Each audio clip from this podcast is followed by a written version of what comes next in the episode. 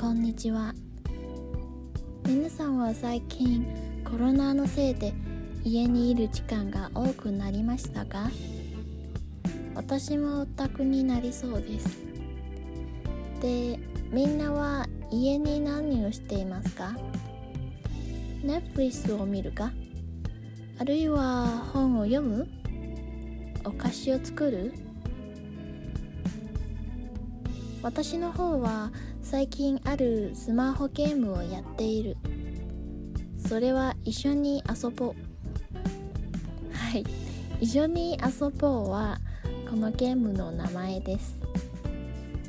それは戦いのゲームじゃなくて一般的なゲームにより激しくなくて癒し系のゲームです。中には多いスーツがあってみんなは自分のお好みで服を変えられます。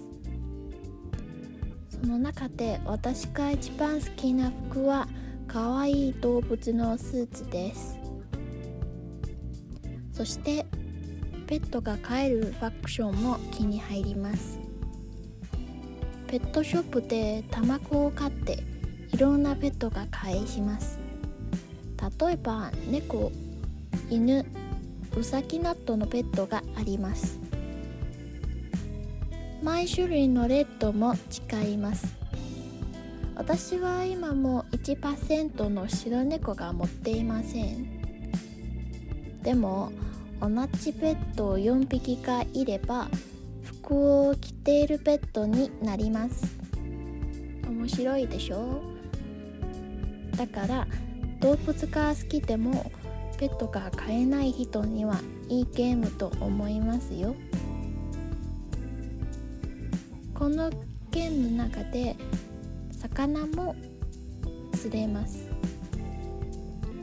魚のレートも違って種類が多くて全部の魚を持っているはほとんどないです。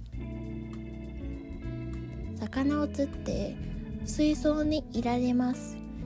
自分の家でパーティーをするときは他の人に魚を見せられます。ビーチで魚を釣りながら友達と喋る時間が一番楽しいと思います。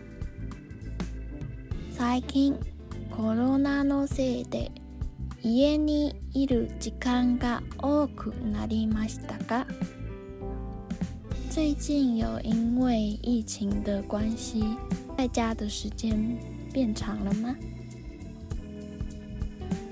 一般的なゲームにより激しくなくて癒し系のゲームです。比起一般的游戏，没有那么刺激，是属于疗愈系的游戏。